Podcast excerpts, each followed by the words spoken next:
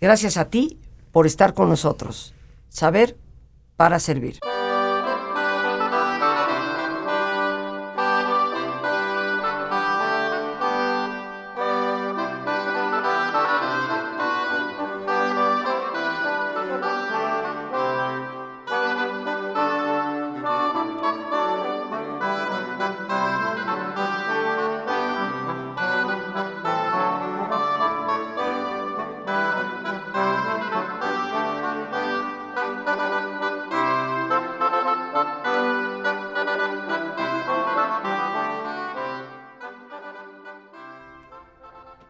Jueves, jueves cultural y hoy con un tema verdaderamente apasionante. Tan alto como el cielo, tan profundo como el infierno, Dante Alighieri, el autor de la Divina Comedia. Ese hombre que hacia los finales de la Edad Medieval crea una magnífica obra que nos hace pensar en la no solo aceptación, sino en la elevación de la lengua italiana, porque como bien sabemos, durante siglos Italia utilizó el latín como su lengua oficial, ni qué decir del Imperio Romano, y no es hasta estas grandes obras, como es la Divina Comedia, que el italiano aparece con toda su fuerza literaria, con toda su estructura y, y nos da realmente a la larga el magnífico renacimiento. Música que estamos escuchando para acompañarnos en este jueves con una invitada que nos da mucho gusto recibir. Ella es la doctora María Pía Lamberti. Ella es doctora en letras clásicas, graduada en Italia, y también en letras hispánicas, con su doctorado en letras hispánicas de la Universidad Nacional Autónoma de México. Es profesora de tiempo completo en la Facultad de Filosofía y Letras de la UNAM y le da coordinación al Departamento de Letras Italianas y la Cátedra Extraordinaria Italo Calvino. Enseña literatura italiana medieval e historia de Europa. Ha traducido parte de la poesía de Octavio Paz y su último libro, La llama doble, al italiano así como la poesía de otros poetas modernos, tanto españoles como mexicanos. A María Pía Lamberti le damos la bienvenida y con todo cariño y respeto la llamamos María Pía. Nos da un enorme gusto que estés aquí, que nos lleves a las alturas del cielo, a las profundidades del infierno con Dante Alighieri. Bueno, bueno, bueno, ah, vamos por partes, la profundidad del infierno. Primero que todo, muchísimas gracias. Me da eh, pues yo creo que antes que todos tenemos que precisar algunas fechas para ubicarnos exactamente. Dante nació en Florencia en 1265 y murió en 1321. Estamos entonces hablando de una vida entre dos siglos que fueron los dos siglos de máximo esplendor de la civilización medieval.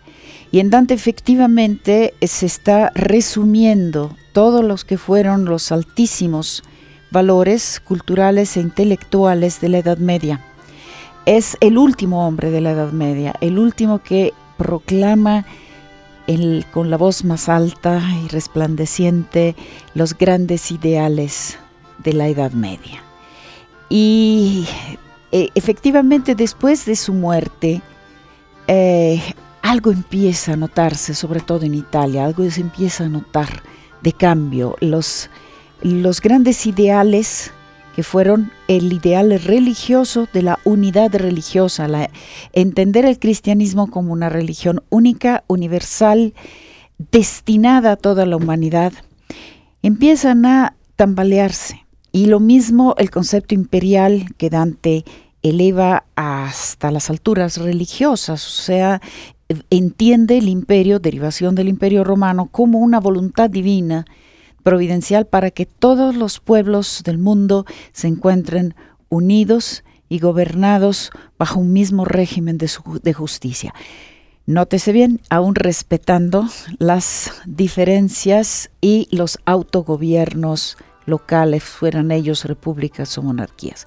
Es una visión extraordinaria, pues evidentemente muy utopística, que eh, entra definitivamente en crisis después de la muerte de Dante. O sea, podemos decir que después de la muerte de Dante, en estos dos grandes ideales de la Edad Media, son ideales unitarios, son ideales religiosos en el sentido más amplio de la palabra, o sea, entender la humanidad como un todo único destinado a caminar parejo tanto en la ideología cuanto en el gobierno, que es un ideal bellísimo, ¿no?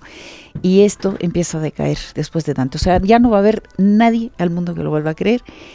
Y un poquito lo hemos creído en este siglo cuando hemos creado las Naciones Unidas, ¿no? El siglo XX. En el siglo, bueno, es cierto, ya es el siglo pasado. es el siglo pasado. Pero todos los que nos oyen, como nosotras, han nacido en el siglo pasado. Así que no se vanaglorien demasiado. Creo que todo el mundo hemos nacido en el siglo pasado. Y en el siglo pasado hemos tenido este destello de, de utopía, ¿no? De considerar que la humanidad podía reconciliarse, reunirse eh, a través de un organismo multinacional. Que, bueno, pues no hablemos de esta decepción pero el mismo Dante también tenía esta decepción con respecto a su ideal imperial, a su ideal unitario. Eh, yo siempre le digo a mis alumnos que si se perdieran todos los documentos que hay sobre la Edad Media y se quedara únicamente la Divina Comedia, de ella podríamos extraer todas las noticias necesarias sobre el mundo medieval.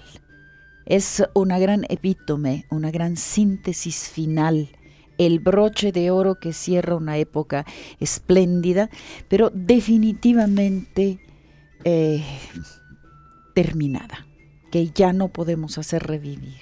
Una época verdaderamente espléndida porque, aunque tristemente y en base a mucha de nuestra ignorancia, solemos pensar en la Edad Media como una etapa muy oscura, es una etapa eh, de grande avance y conocimiento que simplemente se manejaba más en lo privado que en lo público, pero donde el ser humano eh, definitivamente va generando toda una serie de ideas y de conceptos de arte e inclusive de ciencia, pero que tal vez porque no se daba más que en ciertos núcleos, no era del todo conocida, pero que en última eh, instancia es el germen, es el germen claro. para que eventualmente mm, florezca el sí, eh, me permito, me permito objetar algo siempre respecto a la Divina Comedia. Este eh, enorme texto que eh, contiene precisamente todas estas ideas intelectuales y científicas de la Edad Media. Dante era un hombre de una cultura amplísima,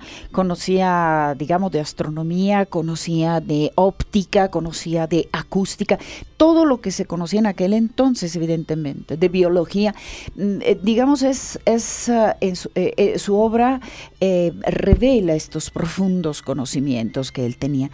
Y era una obra popular, una obra que fue recibida por el pueblo y, que entendía perfectamente estos conceptos hablando de que con Dante se cierra la Edad Media, que este mundo, esta visión cósmica medieval, muere con él, termina con él, definitivamente. Sin embargo, el mensaje humano contenido en la Divina Comedia, yo me doy cuenta cada año cuando la leemos con, mis alumnos, es un mensaje todavía extremadamente válido. Hay la manera todavía de estarlo aplicando a nosotros como una palabra de sabiduría perennemente válida, aún prescindiendo de la, el espíritu religioso que muchos de nosotros ha cambiado, aún en los que hemos quedado, como, como la que les está hablando, apegados a la religión cristiana tradicional, eh, hemos cambiado nuestra visión religiosa, definitivamente. Con el paso de los siglos no es, ya no es la visión religiosa de Dante, definitivamente ya no lo es. Algunos hasta han perdido la visión religiosa en nuestro mundo, definitivo. Por lo que respecta este concepto de unión universal bajo una misma, eh, un mismo gobierno, una misma em, eh, concepción de la justicia y de la convivencia humana, pues desafortunadamente no hemos llegado nunca a esto. No, creemos más en la diversidad que en la armonía entre nosotros. Eso ya se perdió. Se perdió la visión cósmica de la cual voy a hablar ahora porque es parte de la estructura de la, de la poema, y sí, pero no se ha perdido la visión del hombre.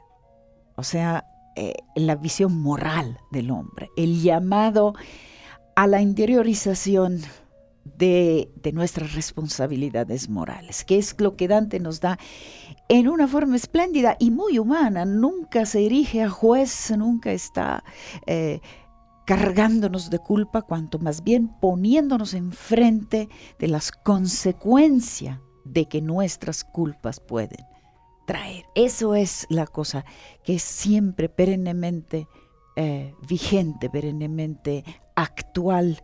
Y esto lo sienten todos los que se acercan a la lectura de la Divina Comedia. Y esto me he dado cuenta porque he tenido esta estupenda experiencia de trabajo, de estar iniciando a muchas personas de varias edades a la lectura directa de este poema, no solamente el conocimiento teórico. Bien, estábamos hablando de la visión cósmica.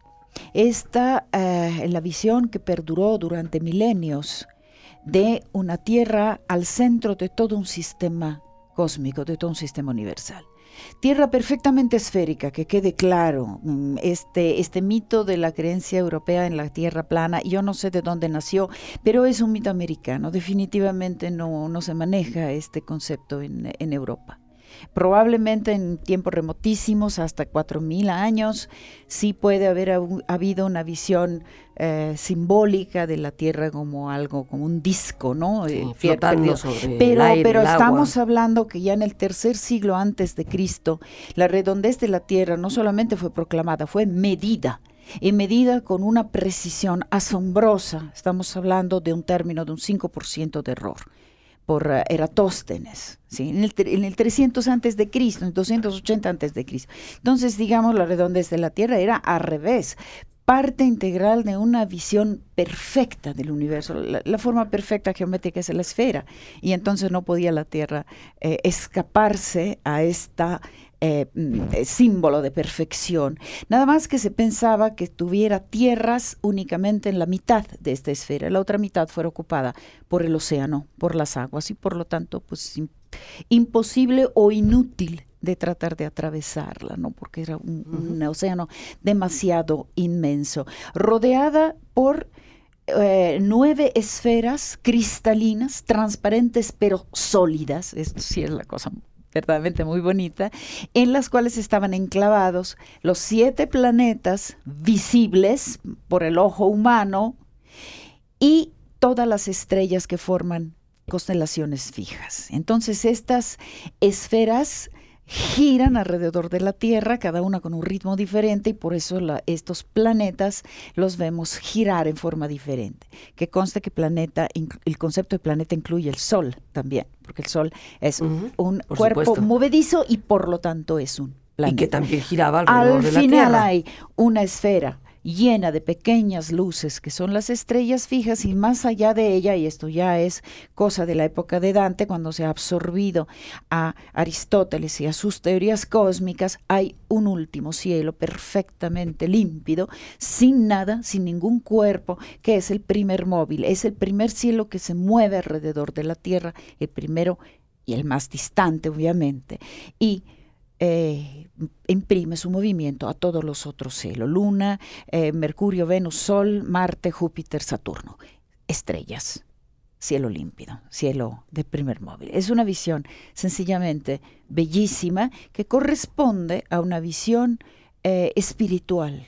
Dios crea el, el, universo, pero antes de crear la materia, crea el espíritu. Y el espíritu son las nueve categorías angelicales, los nueve categoría de puros espíritus que Dios crea para que lo conozcan y lo amen.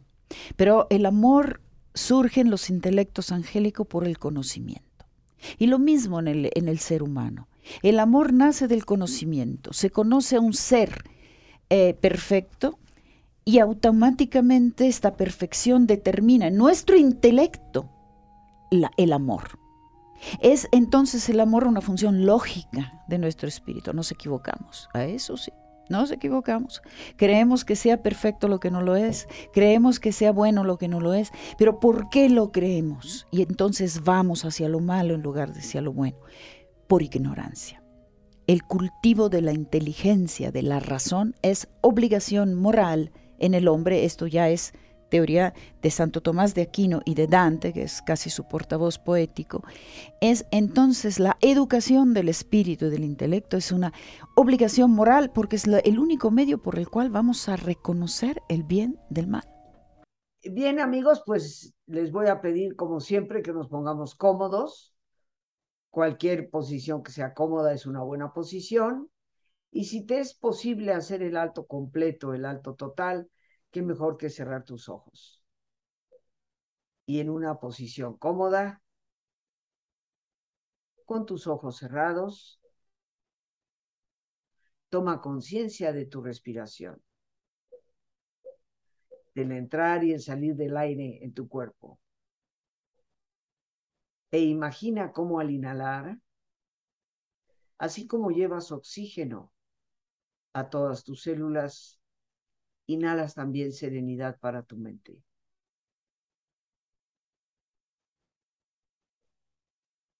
Al exhalar,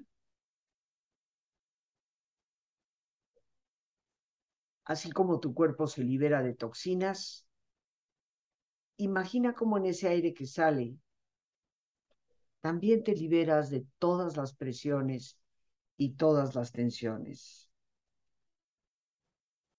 Respira profundamente. Y relaja tu cuero cabelludo, todos los músculos que cubren tu cabeza.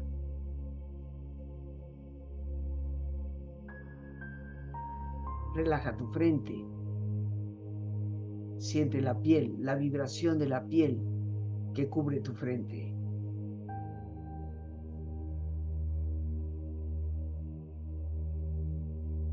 Relaja tus párpados y los tejidos que rodean tus ojos.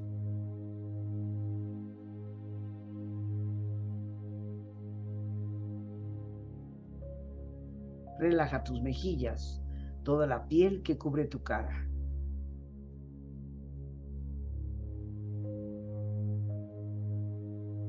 Relaja tu cuello y tu garganta.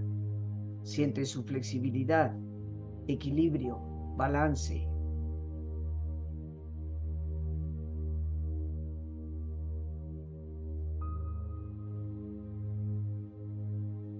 Relaja tus hombros, brazos y manos.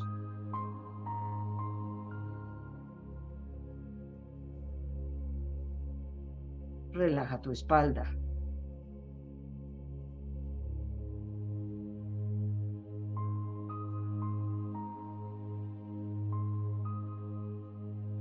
Relaja tu pecho, exterior e interiormente, relajando todos los músculos, imaginando a todos tus órganos internos funcionar rítmica y saludablemente.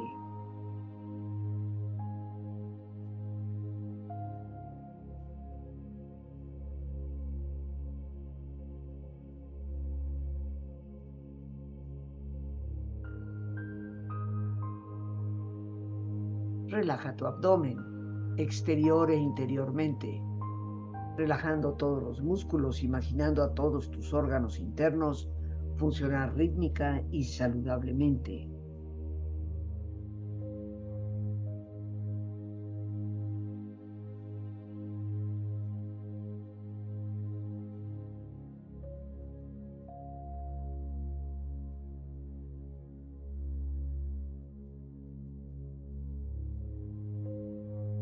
Relaja tus muslos, tus rodillas. Siente la piel, la vibración de la piel que cubre estas partes de tu cuerpo.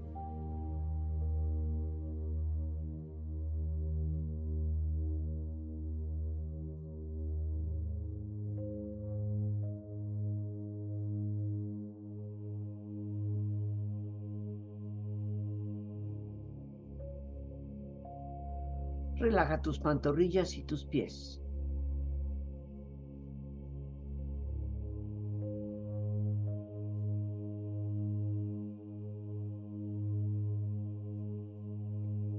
Con tu cuerpo profundamente relajado, proyecta en tu mente la imagen de un lugar ideal para el descanso. Imagina los colores, los sonidos, los aromas, Es una escena de belleza y paz. Siente estar ahí.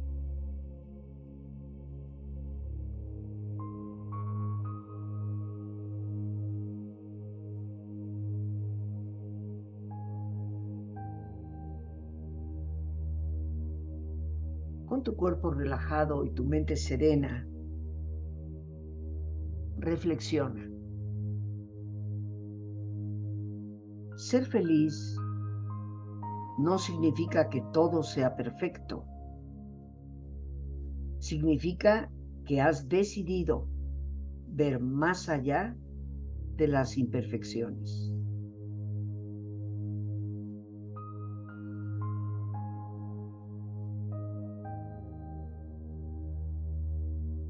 Nunca serás feliz si sigues buscando fuera la felicidad.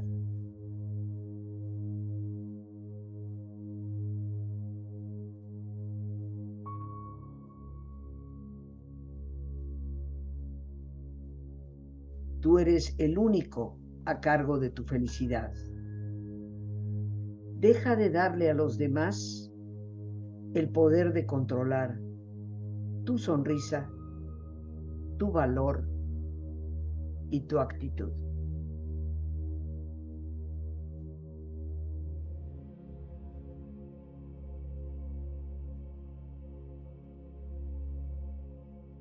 Respira profundamente. Y con esta experiencia empieza lentamente a estirarte. Brazos, manos, piernas y pies. Moviendo tu cuello, bostezando si lo deseas.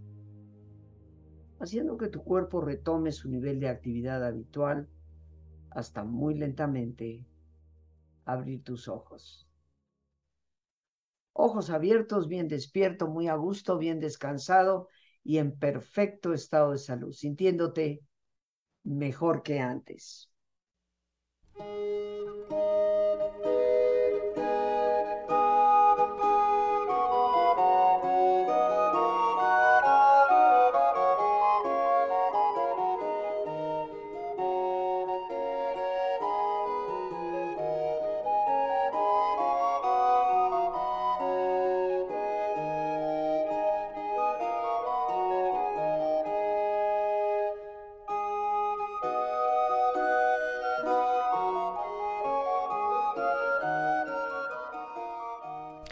Aquí estamos con María Pía Lamberti y Dante Alighieri. Yo creo que si no hemos leído la Divina Comedia, con solo escucharla a ella, eh, basta y sobra para decir yo lo tengo, lo tengo que leer. Y aquí hablábamos de este maravilloso concepto de salirnos de esa dicotomía del ser humano, esa división del ser humano que nos impide ver una visión eh, de desarrollo verdaderamente integrado.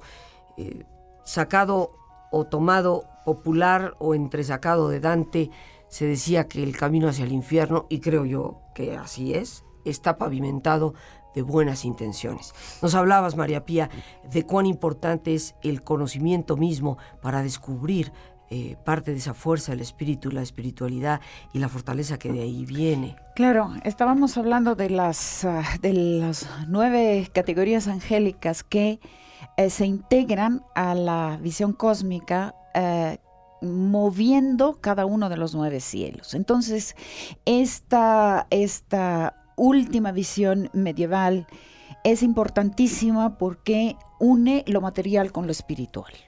Y el centro de esta unión de lo material con lo espiritual es el ser humano que tiene cuerpo y tiene alma y tiene espíritu. Pero los puros espíritus, los que llamamos comúnmente ángeles, pero ángeles no es más que el nombre de una de estas nueve categorías, eh, no pueden fallar en su acción intelectual de comprender a Dios, entender su grandeza y por ende, por lógica, amarlo. El hombre sí puede tener esta falla, puede no entender y por lo tanto concentra su amor, o sea, su deseo de obtener algo, lo concentra sobre objetos equivocados. Y de ahí nace el mal, El mal, por lo tanto, no es una fuerza que arrastre al hombre, es un error que nace adentro del hombre. Dante lo expresa en los primeros versos de la Divina Comedia. Me encontré en una selva oscura que había yo perdido el camino derecho. Y la palabra error que él usa muchas veces, la usa etimológicamente en el sentido latino que significa desvío o desvarío también se podría decir, pero de desvío, o sea, salirse de la vía, salirse del camino. Entonces, ¿cómo se puede volver a entrar en el camino y entender que lo que yo quiero obtener no es el bien? Y por lo tanto, si yo lo obtengo, obtengo un mal que me va a perjudicar a mí y hacer daño a los demás. ¿Cómo lo puedo entender? Únicamente a través de la vía intelectual es lo que proclama Santo Tomás de Aquino, amor dei intelectuales. El amor de Dios es intelectual.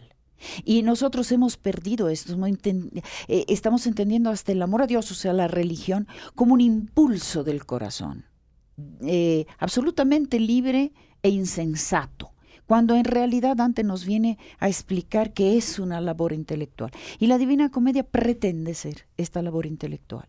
Y la labor intelectual está para alcanzar a, a Dios, o sea, al deseo del bien y no al deseo del mal, está organizada en una forma psicológicamente muy precisa. Primero conocer al mal y sus nefastas consecuencias, para que me dé horror, para que entienda el daño que puede provocar. Y el mal comprendido, como decías, de que viene desde dentro de nosotros. Viene dentro de nosotros porque nos dirigimos hacia intenciones que creemos buenas y no lo son. Eso. Pero para esto se necesita una guía, exactamente como para hacer una verdadera labor de recapacitación interna necesitamos del psicoanalista. No lo podemos hacer solos. Y esto es otra de las grandes lecciones que nos da Dante, tan difíciles de aceptar. No puedo solo, necesito ayuda, ayuda especializada. Y la ayuda especializada Dante la encuentra en Virgilio, que es, nótese bien, un pagano y un poeta. Pero ¿por qué esta doble elección en un viaje cristiano? Precisamente porque Dante nos quiere enseñar que el intelecto humano solo, aún sin la guía de, la religión, puede llegar a entender dónde está el bien y dónde está el mal. Es una enseñanza altamente humanitaria, eh, que nos eh, da fe y nos da ánimo lo podemos hacer, pero con un maestro, ¿eh? siempre con el maestro al lado, siempre con alguien que nos esté ayudando. Y poeta porque, según Dante, el poeta es el intelectual supremo. Es más eh, maestro de lo que puede hacerlo un filósofo, de lo que puede hacer un docto en términos generales. El poeta es el que realmente nos puede abrir corazón y mente al mismo tiempo. Hablábamos de Octavio Paz hace un momento, cómo el pueblo de México reconocía en él esta superioridad en cuanto poeta. Ensayista sí, pero poeta. Y, Dante lo mismo, es teórico, sí, de todo esto, pero es poeta. Entonces ahí tenemos estos dos poetas que empiezan este camino que inicialmente es hacia abajo. Hay que tocar fondo, eso lo, dicen en doble A, ¿verdad? Hay primero que tocar fondo, luego darse cuenta. Luego, sí, luego, solamente después de esto, se puede iniciar el camino ascensional hacia la recuperación. Fíjese qué eh, em, simbología tan íntima, tan profunda podemos tener. El, viaje hacia lo bajo es un viaje a través de muchos peldaños, digamos, escalones internos a la Tierra, hasta el mero centro de la Tierra, este centro de esta Tierra esférica, en una vorágine que está abierta como en forma de embudo es como si fuera un gran ah, cono invertido que está vacío adentro de la tierra. Nos explica Dante con una fantasía poderosa que fue cuando Dios eh, eh, corrió, eh, alejó del cielo a Lucifer que se le había revelado. Entonces Lucifer se transforma de espíritu purísimo en materia bruta. Evidentemente, ¿no? Ese es su castigo. Y entonces se precipita y llega en el lugar más lejano de Dios, que es el centro de la Tierra, que es el centro del universo. Como una especie de gusanote que está ahí enclavado, ni se mueve, ni hace, no sirve absolutamente ya para nada. Pero las tierras por el horror se retiran cuando, eh, cuando cae eh, Lucifer en su, en su vuelo hacia lo bajo y forman esta gran eh, esta gran vorágine, que es esta gran abertura cónica al centro de la tierra. ¿Y dónde van a dar estas tierras ahuyentadas por el horror del, rebelde, por el horror del traidor contra la potencia de Dios? Se van a retirar en el centro del hemisferio cubierto por aguas, formando una isla, una gran montaña altísima, sobre la cual Dios pondrá el paraíso terrenal. Es, es una visión bellísima, ¿no? Es una fantasía verdaderamente que no deja nada al acaso y esta es una de las prerrogativas de Dante. Te estamos explicando de su viaje absolutamente todo, como si el viaje fuera real.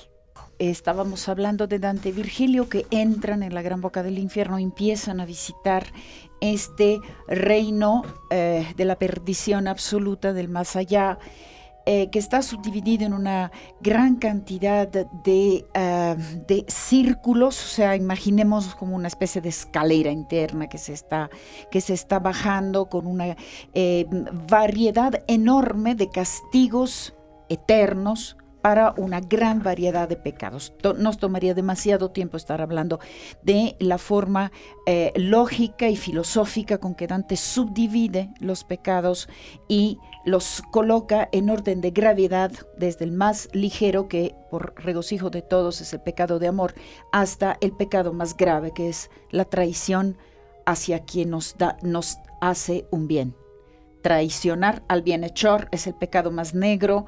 Eh, pecar de amor, señores, me han entendido perfectamente, es el pecado más leve, pero no por eso no está en el infierno.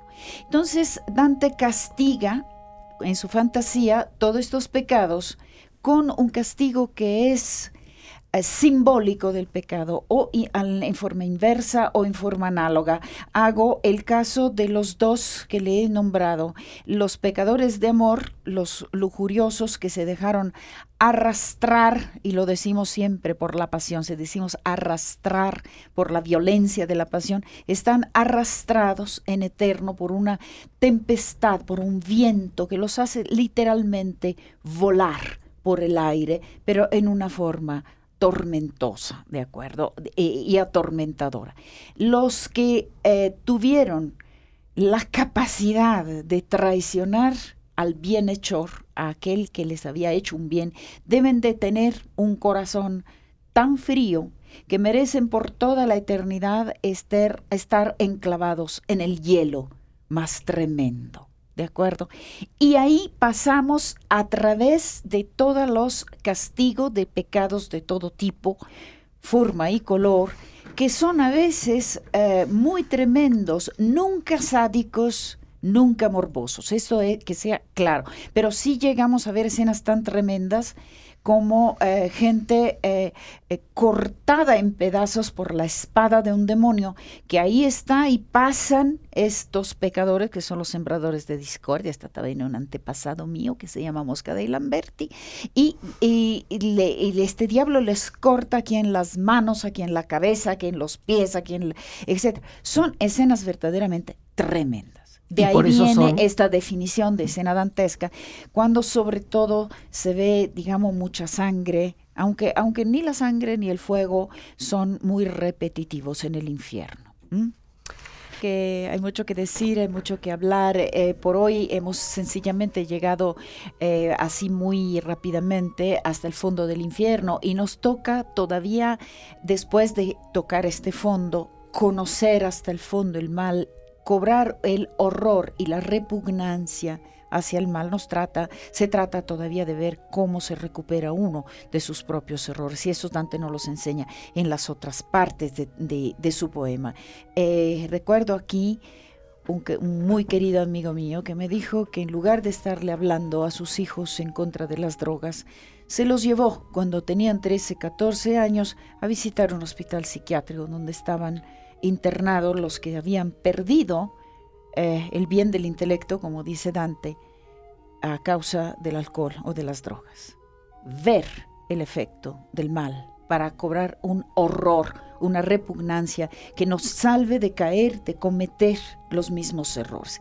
Esto es la primera parte de la, eh, de la Divina Comedia, está dedicada precisamente a esto. Es como la visita al hospital psiquiátrico de mi amigo con sus dos hijos adolescentes. Dante es el alumno el pupilo que tiene que aprender, Virgilio es el maestro que le tiene que enseñar. Y en cada etapa de este brevísimo viaje, porque Virgilio lo está estimulando constantemente, pues aprende, pero camina, porque aquí el tiempo es muy corto, eh, pues tiene exactamente esta, esta finalidad. Entonces, yo no sé si, eh, claro que nos podemos ver, lo único que quiero decir a todo el auditorio es que cuando llegan al, más profundo infierno, están al centro de la tierra, ahí está Lucifer, cosa grande y peluda, con sus famosas alas de murciélago, en esto sí Dante sigue la tradición popular, y los dos poetas se aferran a los vellos de este enorme cuerpo para, para hacer qué? Para voltearse y empezar a subir. Y suben sobre las piernas de, de, Lucifer, porque están ya en el otro hemisferio. Entonces se está invirtiendo el sentido gravitacional y están ahora ya no bajando, sino subiendo. Y van a subir del otro lado a través de un cunículo, como dice Dante, es una pequeña galería rocosa, vertical, en la cual cae un agua que está filtrando, que ha abierto prácticamente las rocas, y los dos poetas van trepándose y subiendo del otro lado de la tierra a ver el hemisferio sur, a ver la cruz del sur, a ver las estrellas que jamás fueron vistas, dice Dante, sino por nuestros primeros padres, Adán y Eva. Y, cuando Dante se extraña, dice, pero ¿cómo? Yo miro hacia arriba y veo unos pies en lugar de ver la cabeza de Lucifer. Virgilio lo regaña y dice, ¿dónde estudiaste? ¿Que no sabes cuál es el punto que hemos pasado? Dice, es el punto hacia el cual tiende cualquier objeto pesado que cae. O sea, la precisión geométrica hacia el centro de la Tierra cae cualquier cosa que cae al suelo. Geométricamente es así y geográficamente. Así que no me vengan a hablar de tierra plana, por favor. ¿eh? María Pía, el tiempo se nos ha terminado, nos tenemos y te agradecemos enormemente que hayas estado aquí y ya estás conminada a regresar. Y nosotros bueno, de acuerdo. A, a leer, porque nos damos cuenta cuán importante es en ese proceso de autoconocimiento. Nos vamos a despedir dando las gracias a Dios por este espacio que nos permite compartir Gracias a nuestra productora Lorena Sánchez y a ti, el más importante de todos. Una vez más, gracias, muchas gracias por tu paciencia al escucharme y por ayudarme siempre a crecer contigo. Que Dios te bendiga.